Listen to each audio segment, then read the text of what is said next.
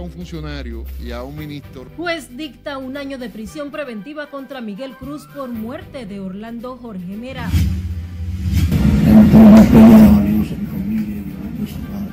Dan de alta a dos que resultaron heridos por hombre que mató pareja de esposos en Santiago Rodríguez. Dar ese, uh, ese equipamiento hoy y esperamos que va a ser útil. Unión Europea entrega a la Policía Nacional equipos para fortalecer procesos investigativos. Mujer de nacionalidad haitiana lesiona brazo de su hijo mientras lo agredía. Un disparate eso. También es un disparate. Y la avenida Mella y calle Benito González cambian de sentido desde este sábado.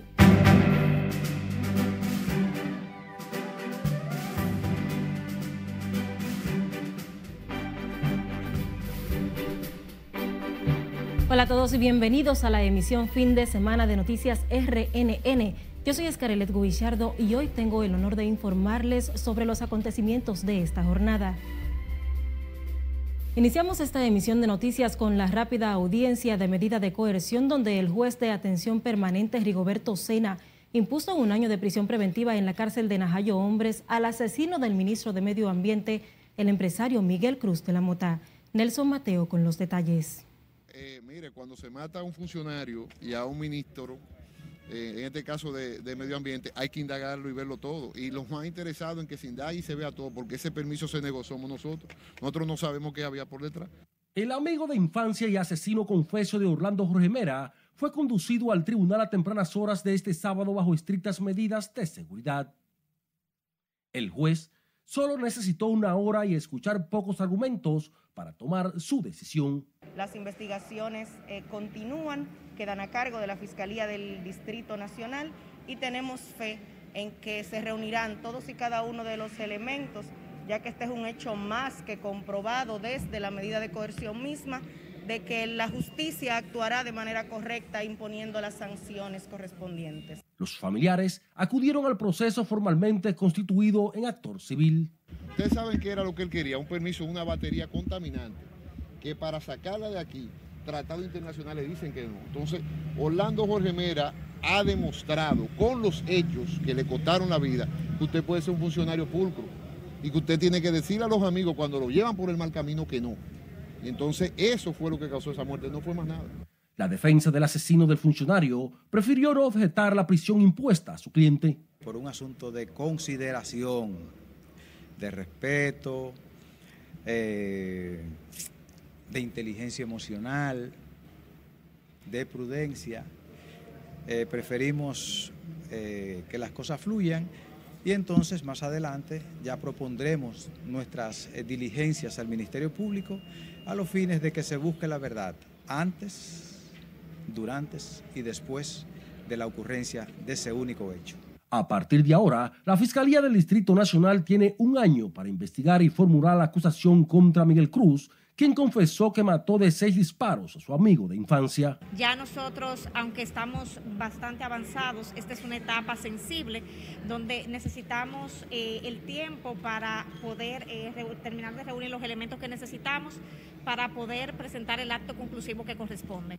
El Ministerio Público asegura que al término de las investigaciones por el vil asesinato de Orlando Remera podrá conseguir pruebas suficientes para una condena de 30 años en contra de Miguel Cruz, a quien minutos antes de su muerte el ministro de Medio Ambiente lo calificó como su amigo.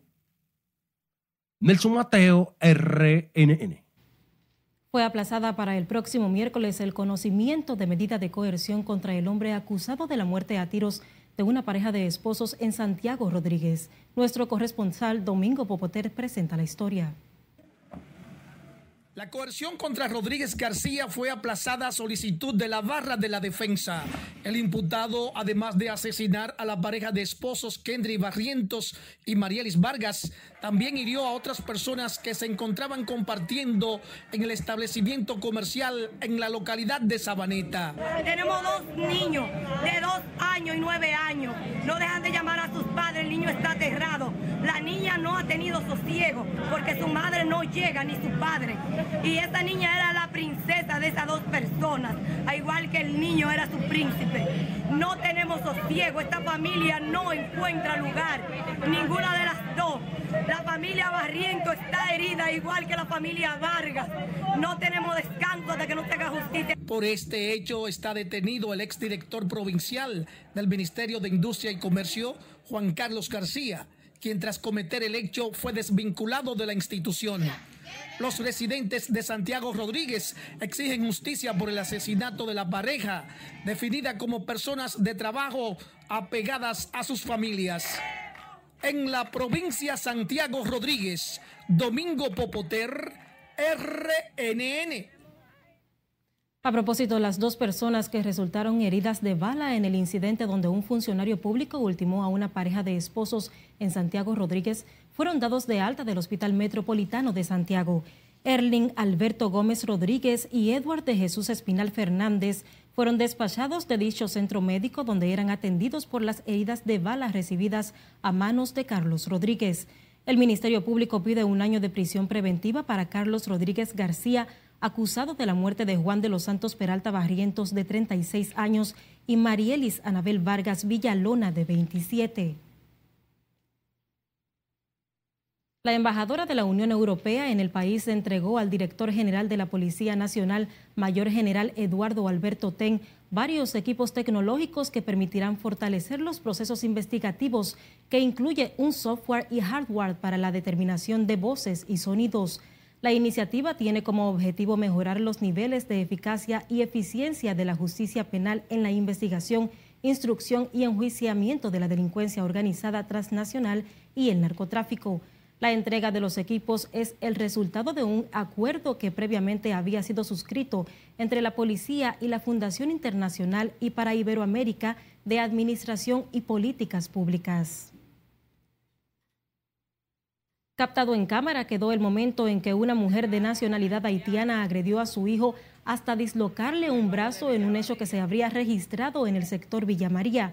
De acuerdo con versiones de residentes en esa zona, son constantes los abusos de la mujer hacia el menor. Vecinos de la madre del niño intentaron intervenir para socorrerlo, sin embargo, esta se mantuvo en la casa donde maltrató al pequeño con la puerta cerrada hasta causarle la lesión. Ciudadanos reaccionaron hoy a la disposición de la Alcaldía del Distrito Nacional de cambiar a partir de este sábado la dirección de las vías de la Avenida Mella y la calle Benito González, una medida que busca mejorar el flujo del tránsito. Miguel de la Rosa con la historia. Agentes del tránsito velaban este sábado porque se cumpliera el cambio de vía en las intersecciones entre la Avenida Mella y la calle Benito González. Y es que como Juan Martínez, Muchos residentes y comerciantes en la avenida Mella rechazan esta nueva disposición. Porque imagínense, eso va a provocar accidentes, porque hay muchos choferes que no, que no saben que hicieron el cambio y va a haber problemas por eso. Yo tengo viviendo, viviendo allá abajo también, como 100 años de calle, así, poniendo para allá, no para abajo. Lo mismo piensan los comerciantes en la calle Benito González, que también cambia de sentido desde este sábado. Eso, eso trae que la gente se pierda y no puedan llegar y los negocios pequeños tengan retraso. Porque ya el cliente que está impuesto a venir aquí ya está perdido, no sabe cómo llegar. Aquí va a haber gente perdida y extraviada en esto, que usted no se imagina. La decisión del cambio en la dirección del tránsito en la avenida Mella del Distrito Nacional y la calle Benito González, próximo a la Duarte, fue adoptada por disposición de la Alcaldía del Distrito Nacional. Desde hoy, quienes se desplazan en la avenida Mella deberán hacerlo en dirección este-oeste, mientras que en la calle Benito González será de oeste a este. Con estos cambios viales, las autoridades del Distrito Nacional tratan de mejorar el flujo del tránsito en la zona y la accesibilidad de ciudadanos y visitantes a la ciudad colonial. Miguel de la Rosa, R. NN. Nos vamos a una pausa. Al volver, les contamos de la captura en el aeropuerto de Punta Cana de un hombre vinculado a Red de Valladolid. Fue dejada desnuda, sin soporte y por eso colapsa. Además, investigan derrumbe en techo de edificio del CODIA en la ciudad colonial. Más Al volver, siga con RNN, emisión fin de semana.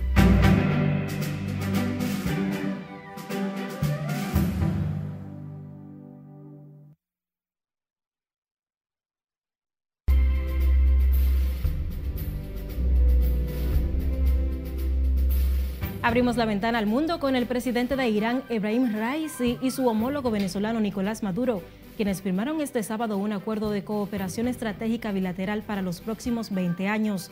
Veamos esto y más en el resumen internacional de RNN.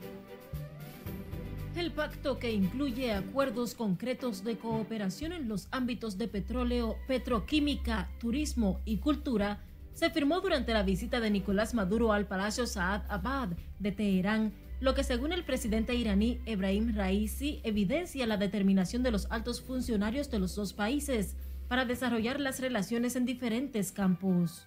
Ambos mandatarios coincidieron en que se trata del inicio de una amistad indestructible que profundiza unas relaciones amistosas que datan desde los tiempos de Hugo Chávez al frente de la nación sudamericana y que se mantienen en la era de Maduro. La Comisión Europea decidirá la próxima semana si ve viable la candidatura de Ucrania a la Unión Europea, afirmó la presidenta del Ejecutivo del bloque durante una visita sorpresa a Kiev en plena ofensiva militar rusa en el este. Ursula von der Leyen destacó que la ex República Soviética ha avanzado en el fortalecimiento del Estado de Derecho, pero todavía necesita implementar reformas para luchar contra males como la corrupción. La expresidenta de facto de Bolivia, Jeanine Áñez, fue condenada a 10 años de prisión luego de que un tribunal la encontrara culpable de los delitos de incumplimiento de deberes y resoluciones contrarias a la Constitución en el marco del golpe de Estado que sufrió el expresidente Evo Morales en noviembre de 2019. Áñez intentó por todos los medios suspender las audiencias, sobre todo por supuestos problemas de salud. Dos hombres murieron y un tercero resultó herido de bala en un incidente violento registrado este sábado en un local nocturno del municipio de Ponce, en el sur de Puerto Rico. La policía informó que el individuo logró acceder durante la madrugada a la oficina del Dancers Club, situado en la carretera 132, y disparó contra dos hombres que se encontraban en el lugar.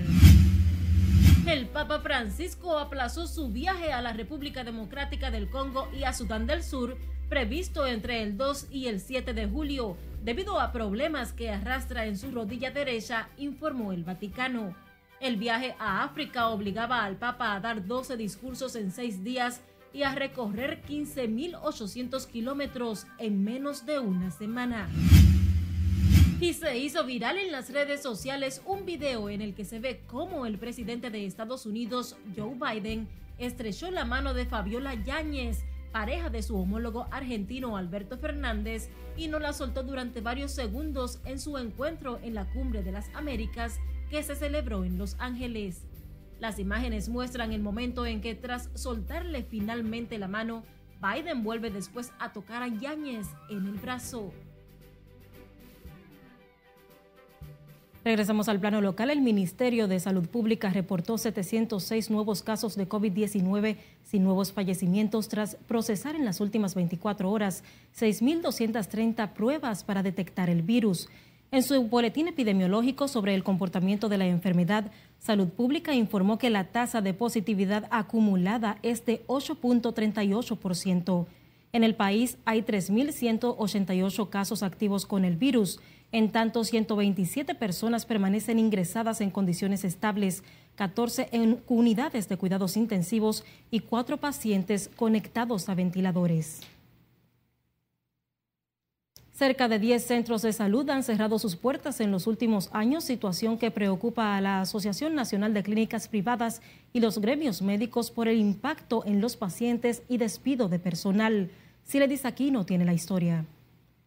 Esta clínica San Rafael es de los centros que han cerrado, dejando de dar servicios a cientos de pacientes. Son quiebras y ciertamente eso estaba pasando. El Centro Médico Dominicano es una de las más recientes en cerrar sus puertas. La cinta amarilla da señal de que no atenderán ni emergencias. Se va a encarecer más el servicio y la población, si se queja ahora, no estoy diciendo que no tenga razón o sin razón, pero si, si se queda ahora, cuando eso, si esos centros colapsen, el resultado y las quejas serán 20 veces peores. El presidente de Andeclip atribuye los cierres de los hospitales privados a la inflación, lo que provocaría que otras clínicas dejen de ofrecer servicios. Que no se han llevado, por ejemplo, eh, eh, los ajustes necesarios que dice la misma ley con relación a lo que es la inflación en salud, que de acuerdo a la misma cifra en estos 20 años ha sido de un, de, de un 90 y tanto por ciento. Esto inquieta a los gremios de salud por la presión que ejercerá en los abarrotados hospitales y la pérdida de empleos para cientos de trabajadores. ARS han acabado con las clínicas privadas. Si tú te pones a ver, hace muchos años que ellos no han revisado ya el tarifario con lo que hacen el contrato con las clínicas privadas. En la actualidad, las clínicas privadas atienden a 5 millones de personas en 120 centros. Andeclip pide la intervención del gobierno para evitar el cierre de otras clínicas, impactando negativamente el servicio que dan a la mitad de la población. Sila Disaquino, RNN. El cirujano urólogo del Hospital Dr. Francisco Moscoso Pollo, Wellington Ledesma, advirtió sobre la incidencia del cáncer de próstata, el cual, según estudios, afecta mayormente a adultos mayores. El especialista explicó que en la etapa inicial de la enfermedad no hay presencia de síntomas, por lo que es importante realizar chequeos médicos de forma periódica. que es la responsable de tantas muertes en el hombre. es el segundo cáncer más frecuente en este sexo y va a aparecer cerca de la sexta década de la vida. En las etapas iniciales no produce ninguna sintomatología y es por eso que es de difícil detención. Simplemente yendo a los chequeos urológicos una vez por año. Cada 11 de junio se celebra el Día Mundial del Cáncer de Próstata, una patología que afecta a más de 1,2 millones de personas en el mundo. El galeno aclaró que dependiendo del estado del cáncer se establece el tratamiento curativo o paliativo con cirugía o bloqueo hormonal. La Dirección Nacional de Control de Drogas y miembros del Ministerio Público arrestaron en el Aeropuerto Internacional de Punta Cana a un hombre buscado por su vinculación al decomiso de 153 paquetes de cocaína ocupados en las costas de Valladolid, provincia La Altagracia. Miguel Alexander Abad Peña fue capturado cuando intentaba salir del país hacia la vecina isla de Puerto Rico. El detenido, quien intentó escapar del territorio nacional, está bajo control del Ministerio Público para conocerle medidas de coerción en las próximas horas, mientras se buscan a otros integrantes de la estructura criminal. Ingenieros de la Oficina Nacional de Evaluación Sísmica investigan el derrumbe en el edificio que aloja la sede del CODIA en la ciudad colonial donde minutos antes del desplome arquitectos sostenían una reunión en el salón de actos. Nelson Mateo con los detalles. No podemos usar esa parte de las instalaciones del CODIA porque han sufrido daño eléctrico, el sistema de aire acondicionado, o sea que nuestras instalaciones han sufrido bastante. El salón multiusos del CODIA se desplomó por completo y sin embargo no hubo personas afectadas es que la suerte acompañó a los asistentes a una reunión en el mismo lugar donde colapsó parte del edificio. Había una actividad pautada para hoy a las 11 de la mañana y el jueves en la noche tuvimos una hasta las 10 de la noche. Habían alrededor de 30 personas el jueves. Para hoy no sabemos cuántas venían, pero estaban convocados un grupo de ingenieros y arquitectos. Lamentable, hay una excavación alrededor de dos metros por debajo de la zapata de nosotros y eso es lo que ha provocado aparentemente.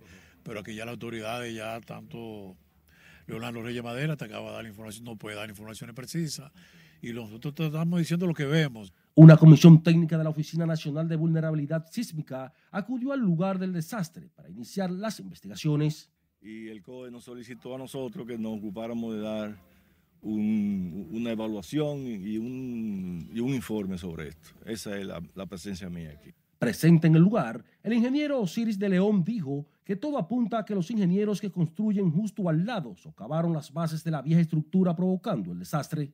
Porque cuando tú tienes una zapata, se genera un bulbo de presión que parece una cebolla y sale hacia afuera. Es decir, cuando usted tiene una zapata, el bulbo de presión en profundidad sale más acá. Y por eso se respeta el lindero para no interferir con ese bulbo de presión. Sin embargo, ellos se fueron por debajo de la zapata y dejaron el zapata emboladizo. Si usted ve la excavación allá y la ve aquí, ve que toda esa área fue dejada desnuda, sin soporte y por eso colapsa. Los ingenieros de la Oficina Nacional de Vulnerabilidad Sísmica en compañía del equipo técnico del Colegio Dominicano de Ingenieros, Arquitectos y Agrimensores aseguraron que en un plazo de 72 horas presentarán las conclusiones sobre el desastre. Nelson Mateo, RNN. Recuerde que usted puede mantenerse informado las 24 horas del día del acontecer nacional e internacional a través de nuestras redes sociales. Síganos en Noticias RNN. Estamos en Facebook, Instagram y YouTube. Además, puede seguirnos a través de las diferentes plataformas de audio y escribirnos a nuestra línea de WhatsApp.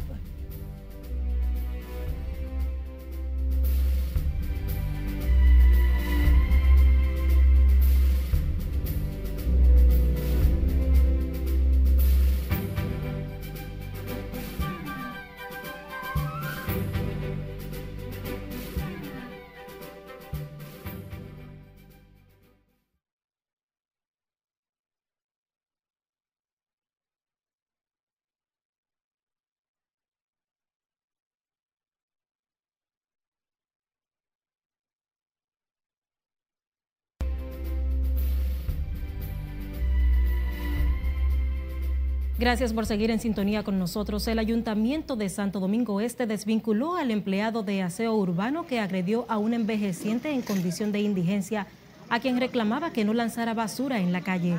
En un comunicado, el Cabildo expresó a los empleados que no tolerará comportamientos que violen los derechos de los ciudadanos. El video que muestra al empleado de la alcaldía que no fue identificado propinar golpes al envejeciente se viralizó en las redes sociales y según el Cabildo el caso queda ahora en manos de las autoridades competentes. Una onda tropical afectará las condiciones del tiempo con un incremento de la nubosidad y aguaceros dispersos en gran parte del país. Miguel de la Rosa está en directo y nos pone al tanto desde la ONAMED. Buenas tardes, adelante Miguel. Saludos, muy buenas tardes. Así es para lo que resta de este fin de semana, para aquellos ciudadanos que pretendían disfrutarse las playas y ríos en todo lo que resta ya del domingo.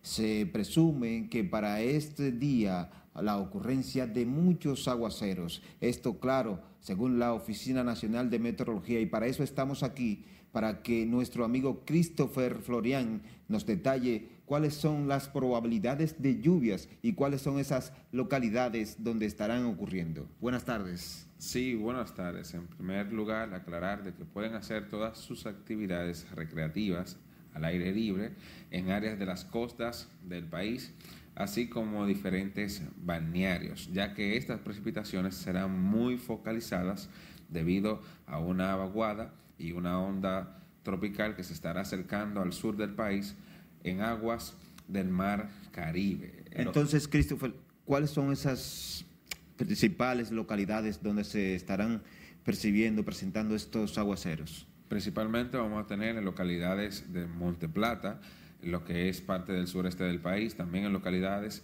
de San Cristóbal. Ya nos movemos a la parte céntrica de la República Dominicana, como Monseñor Noel, San José de Ocoa y La Vega. Principalmente en áreas montañosas vamos a sentir estas precipitaciones. O sea que los dominicanos turistas pueden ir a los ríos y playas sin problema.